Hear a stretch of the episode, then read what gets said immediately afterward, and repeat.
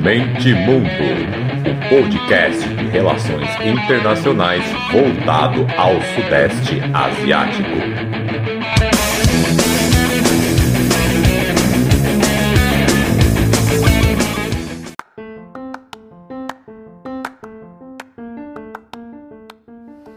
Fala galera! Mente Mundo chegando na área 2021. Feliz ano novo para todos. Que alegria! Que 2021 seja melhor que 2020. Até porque se foi pior, né? Aí desisto, fecha a conta que aí não vai ter nem a gente para contar a história mais no final do ano. Porque olha, a coisa foi dura. Batendo seis meses de podcast, que alegria. Esses dias todos sem fazer nada, as pessoas continuaram baixando episódios. De um mês para cá, os episódios os últimos dois dobraram em relação aos anteriores, os episódios que cheguei a fazer ali em dezembro, finalzinho de novembro. Então valeu a todos, só, só agradecimento, só alegria. Então aproveitar esse, esse, esse bom astral, esse clima alto para fazer essa introdução assim, efusiva.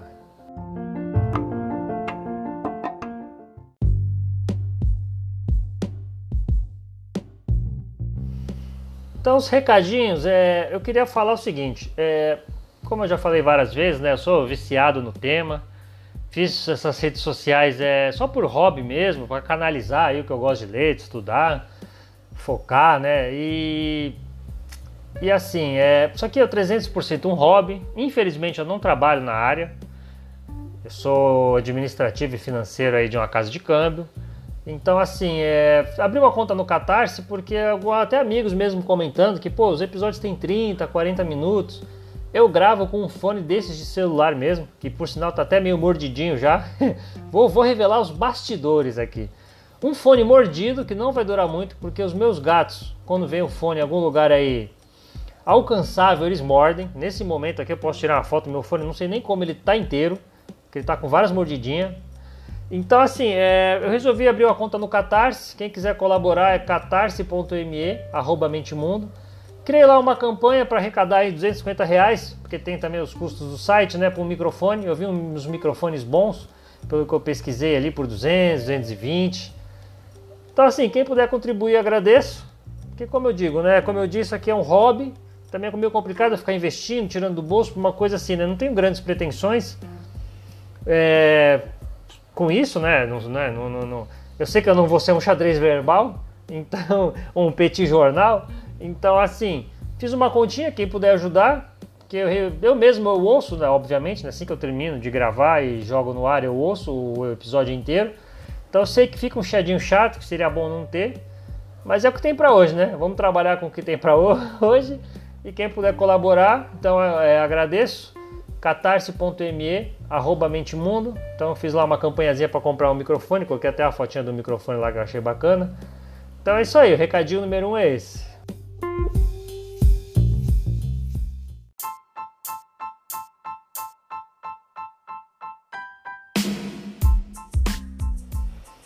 Recadinho 2 é que outros né, projetos estão aí sendo colocados no papel e sendo já, estudados para serem executados. Esse ano, então, tem vários projetos aí, várias ideias de coisas para andar. Entre elas é essa do microfone aí, a campanha para ver se, né, do, do, um up. Então, alguns projetos estão para sair, alguns, algumas coisas bacanas, fiquem ligados. E também agradecer, já fiz isso, né, mas novamente agradecer o pessoal que está baixando tá ouvindo. Esses dias tem um ouvinte da Alemanha aqui, que eu fucei aqui, que tem uma bandeirinha da Alemanha também. Então é isso, mandem para os amigos, divulguem. É, a Ásia é um continente que pouca gente fala e, de novo, a importância crescente dela. Então eu falo mais Sudeste Asiático, mas não tem como não falar da Ásia em geral. Então é isso, compartilhem, mandem para os amigos, dá uma forcinha pra gente, dá uma divulgada. Então o segundo recado é esse.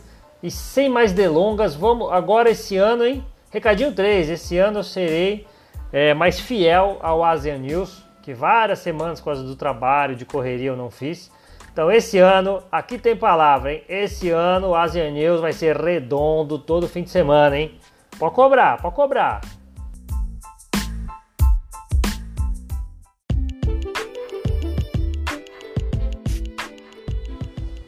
Então vamos lá, começando o Asian News 38. Então assim, né, comecei efusivo e agora vamos baixar o tom que é a News 38 e o sumiço do avião da Indonésia. Então esse é o nome do episódio. Infelizmente. E coisa rara, geralmente o bloco ASEAN, por onde eu começo, são os que tem mais notícias, mas essa semana aí do dia 4 para cá, não achei muita coisa interessante, então vamos pular direto para o Brunei. Raríssimo, né? O Brunei tem notícia e o bloco ASEAN News e o ASEAN não.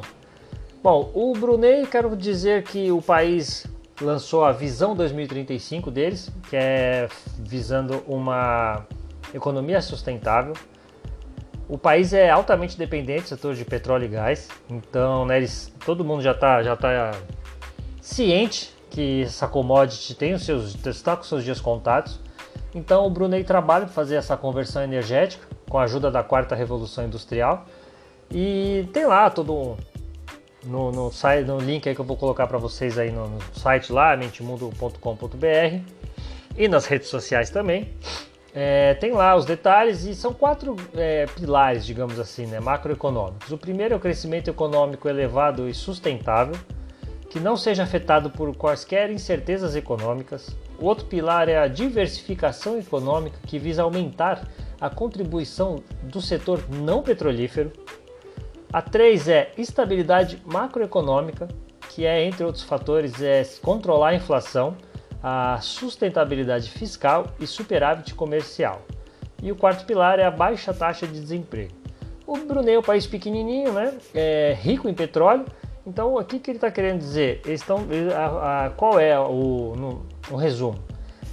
É mudar a grande fonte de riqueza do país aos poucos, de forma controlada, sem gerar instabilidade interna. É por isso que a preocupação deles vai além da tecnologia que precisa em si e passa por, né, por questões políticas, sociais, que é difícil né, você fazer essa conversão. Você é altamente dependente de, de um tipo só, né, de commodity, então é difícil você fazer essa conversão, requer custos, é, é, sacrifícios. Então é isso, o país já está com a visão deles aí que em 2035 eles já pretendem ter já ser bem, bem menos dependente do petróleo e do gás. Então vamos ver para até onde isso vai. E fica aí o recado, né? Fica o recado para esses países aí que ainda. Países bandeirantes que acham que ainda tem que invadir a mata, tacar fogo nela, colocar soja, colocar animal para vender, para exportar. Então tá aí, né? Todos os países do mundo estão estudando é, as conversões energéticas.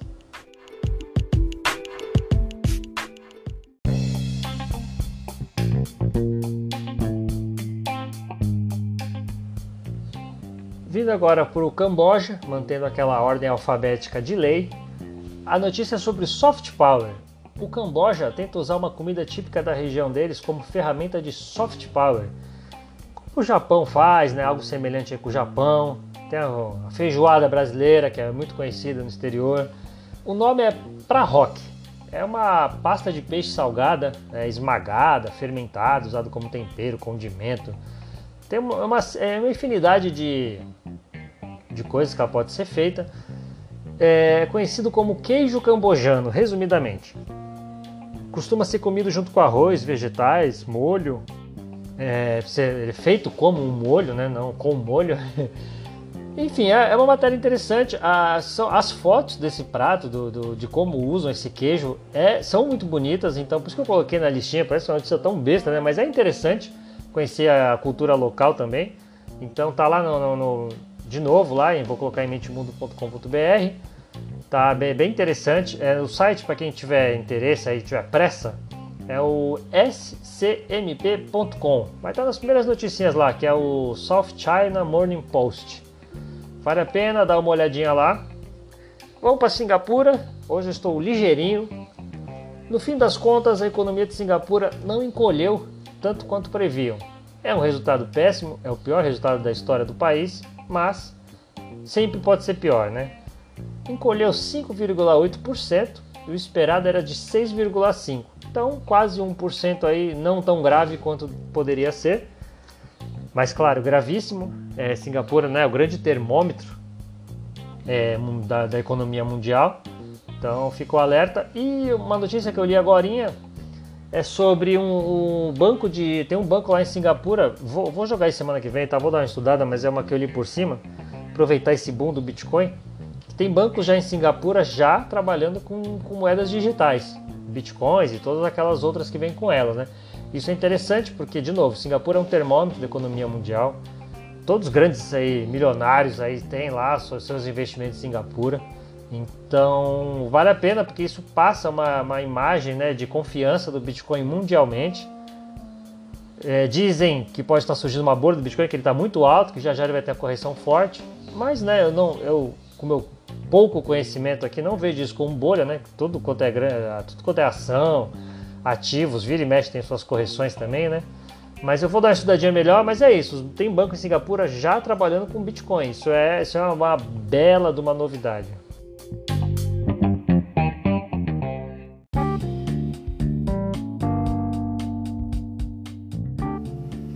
Chegando agora nas Filipinas com a primeira notícia de 1969.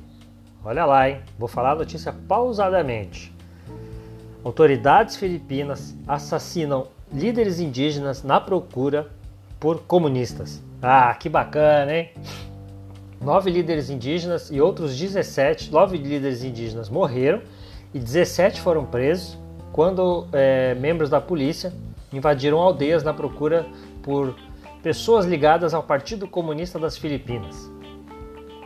É, as autoridades falaram que procuravam personalidades de alto valor. O Partido Comunista das Filipinas é, ele existe há décadas, ele também é chamado de Novo Exército Popular, porque é aquele contexto, né, colocado na ilegalidade, já vai para a luta armada, aí monta guerrilha, vai para o meio do mato, tudo isso que a gente já conhece, tem muitos por aí. É, vítimas, é, segundo a polícia, né, as vítimas é, resistiram à prisão, os mortos eram líderes de suas comunidades, e as denúncias que fazem contra essa operação é que as vítimas foram escolhidas por trabalharem dentro dessas comunidades com ideias opositoras ao governo, é, ideias contrárias à militarização que vem acontecendo no país. Podia ser a notícia do Brasil, né? mas é de novo uma notícia das Filipinas. E falando em Brasil e Filipinas e como eles se parecem, Duterte anulou essa semana tentativas de investigações sobre a sua guarda mais próxima, né, a elite da polícia dele ali mais próxima, surgiram boatos, denúncias que toda essa galera que trabalha com o Duterte já foi vacinada para a Covid-19. Então foram feitas essas denúncias, é, começou uma investigação e o presidente mandou anular. Não tem mais investigação, acabou, vamos interromper tudo isso aí, vamos deixar para lá toda essa questão. E aí morreu. Lembrando, né, mais uma semelhança com o Brasil, já que o o cartão de vacinação do presidente foi colocado 100 anos em sigilo para ninguém saber se ele já se vacinou para Covid ou não. Então é isso aí. Estou falando aí das Filipinas, mas poderia estar falando de nós mesmos.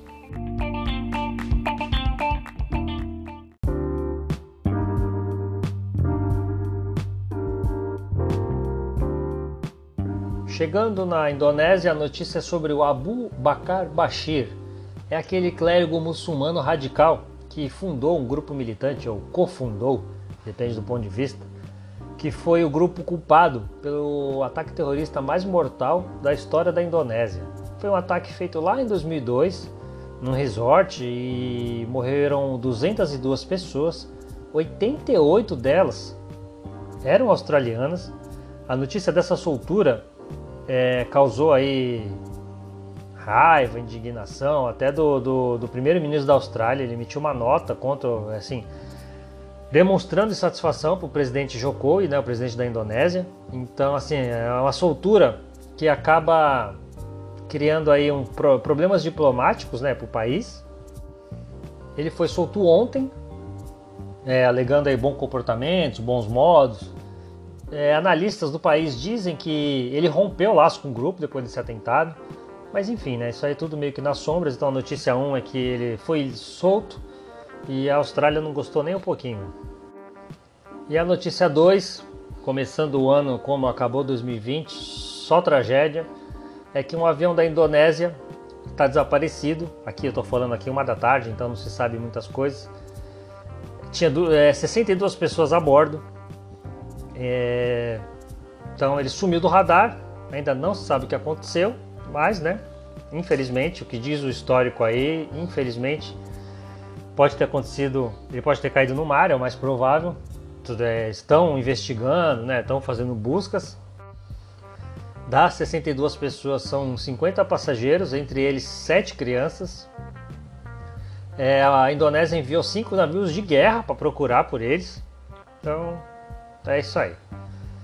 É... Tem uns boatos aí, mas não se sabe ainda no Twitter que já acharam destroços do avião, mas ainda está meio incerto, não dá para confirmar. Então, vamos esperar, mas deve ser isso aí mesmo, infelizmente.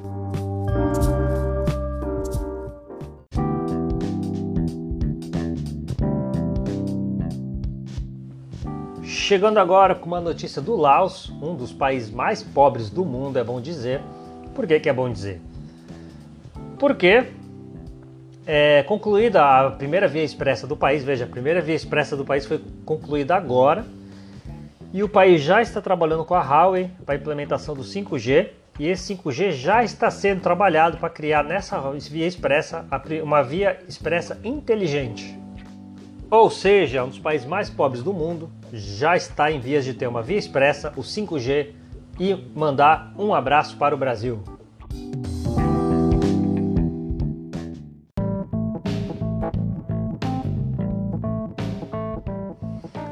Se nas Filipinas foi uma notícia com cara de 69, agora na Malásia é uma notícia com cara de 2019. De novo, boatos de que o governo vai acabar a coalizão dele vai ceder e novas eleições vão ser chamadas. O Partido da, das Minorias Étnicas, o UNO, está ameaçando de novo sair da coalizão do governo, que faria o governo ter minoria, e aí fazendo com que o Muidin, assim, é, passasse a ser obrigado a, a, chamar por novas eleições. Então é isso. Está acontecendo na Malásia, está acontecendo já há dois anos já. Então vou pular direto para Myanmar, sem mais delongas com a notícia que um hospital, um estádio deles de futebol virou hospital de campanha. Mesmo com poucos casos e mortes, não chega nem a 3 mil mortes no país, eles estão temendo uma, uma onda, um surto agora maior do que antes. Né? Os outros, ninguém está aguentando lockdown por muito tempo, ainda mais esses países da Ásia que fizeram lockdown para valer, muito maior que no Ocidente, por muito mais tempo. Então é isso. Já vendo aí os casos aumentando, Myanmar já está criando aí no, no, estádio de futebol dele já um grande hospital de campanha. Já dou um pulinho rapidinho na Tailândia para dizer que somente 30% das empresas de turismo que existiam no começo, no final de 2019, ainda existem. É, a Tailândia depende muito né, do turismo, é um dos países mais visitados do mundo, costuma às vezes até ficar em primeiro. E com o lockdown restrito, como eles fizeram, né, forte como eles fizeram, não podia ser diferente. E agora os líderes do setor temem que nada mais vai sobrar, já que os casos também vêm aumentando por lá e o risco de um outro lockdown severíssimo, ele é real.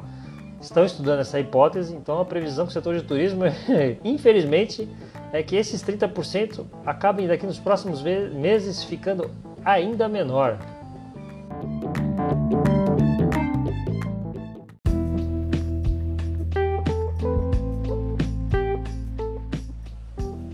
Finalizando o girão, o giríssimo do Sudeste Asiático, sempre no Vietnã. A notícia é que a Marinha Indiana e a vietnamita concluíram recentemente um exercício de passagem de dois dias no Mar da China Meridional, como parte de uma série de compromissos, dá para dizer que acelerados entre os dois países nos últimos meses. Os laços estratégicos entre Índia e Vietnã cresceram desde 2016 é, lembrando que a, a, Índia não quis participar né, do RCEP, ou RCEP, como queiram. Tem um episódio bacana, é o, o nome do episódio, para vocês ouvirem, é O Maior Acordo Comercial da História. Recomendo. Boas, bons feedbacks dele também, bastante ouvido.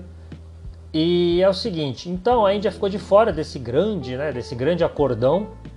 E o que, que ela está tentando fazer? Bilateralmente, criar os seus mecanismos né, de econômicos, de parcerias, e com o Vietnã eles compartilham aí né, de um forte sentimento anti-China, então é meio que um aliado natural. É, lembrando que o, a, a Índia faz parte do Quad, né? Também tem o, o, no episódio o Século Asiático, Pandemia e o Século Asiático. No episódio eu falo sobre o Quad, o que é, de onde veio, para onde vai. Então também ouçam lá o episódio Pandemia e o Século Asiático que eu falo sobre o Quad. E já não é novidade né, para ninguém que os membros do Quad têm cortejado o Vietnã para participar do bloco. Eu acho difícil acontecer, que geraria aí um, uma confusão, antes de mais nada, interna na ASEAN. Mas enfim, então tá aí o Vietnã, faz parte do RCIP, mas também é cortejado para entrar no Quad. Então a Índia está aí fortalecendo lá, os Estados Unidos também. E o Vietnã fica aí na, no meio da corda bamba.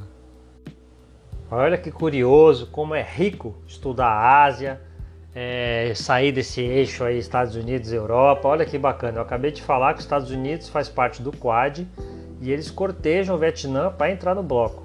Olha a notícia que eu falo agora.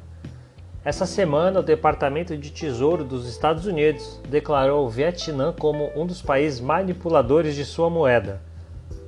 Acusou o país de intervir nos mercados de câmbio para limitar a valorização de sua moeda em relação ao dólar para obter uma vantagem comercial sobre as exportações americanas. Segundo a Reuters, para ser classificado como manipulador sob a lei dos Estados Unidos, é, os países devem ter um superávit comercial bilateral de mais de 20 bilhões de dólares é, e intervenção em moeda estrangeira superior a 2% do PIB. Aí parece que tem também ali uma questão de superávit global ali, conta superior em torno de 2% do PIB. O fato é que o Tesouro Americano disse que com 5% do PIB a intervenção cambial do Vietnã excedeu muito esse critério. Então o critério é 2 e segundo eles o Vietnã está mexendo em 5. Aí entra essa série de questões políticas, prós e, pós e contras. O Vietnã é o 13º maior parceiro comercial dos Estados Unidos é um ator chave na região, porque ele tem um forte sentimento anti-China.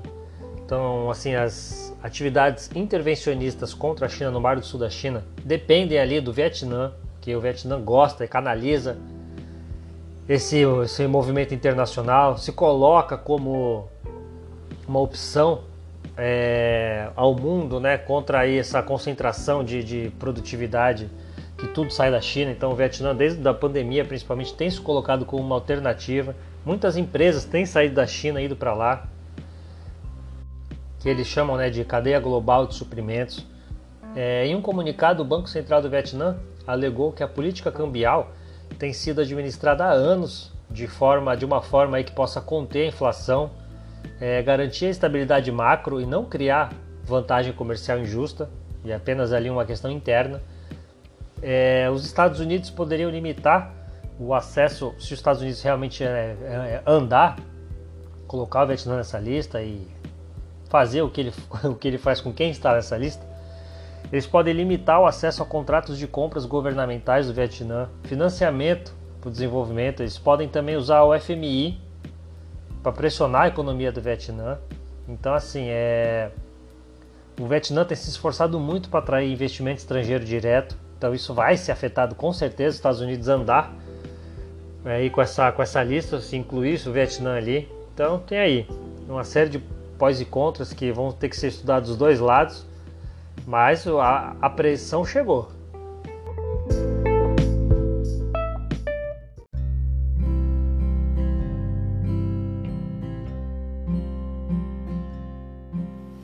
E para finalizar, sempre com a dicasinha da semana, é, a dica da semana é a série The Boys na Amazon. Muito interessante, aproveitando esse clima aí de invasão ao Capitólio, de questionamento se os Estados Unidos sempre foi isso, se não foi isso, questão de guerra híbrida ter voltado para casa, enfim, chame como for, pense como for, vale a pena assistir. Muito boa, começa meio bobinha, mas aí você começa a ter ali questionamentos filosóficos e começa a pensar se realmente não seria daquela forma, se pessoas com poderes existissem. Dentro dos Estados Unidos, como a, a fé seria explorada em cima disso.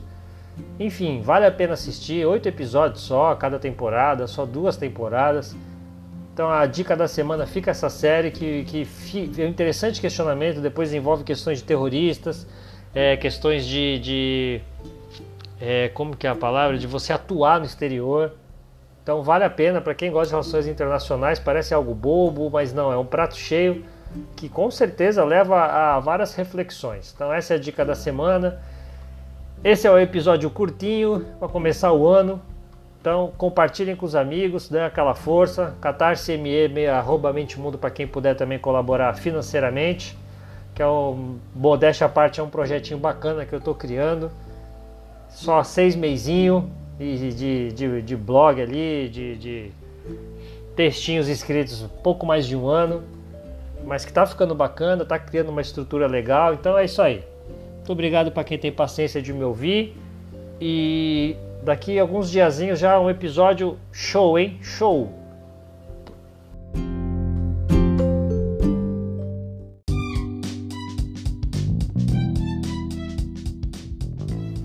Tentar voltar com o hábito de fechar sempre com uma frasezinha legal, às vezes levando mais pro humor.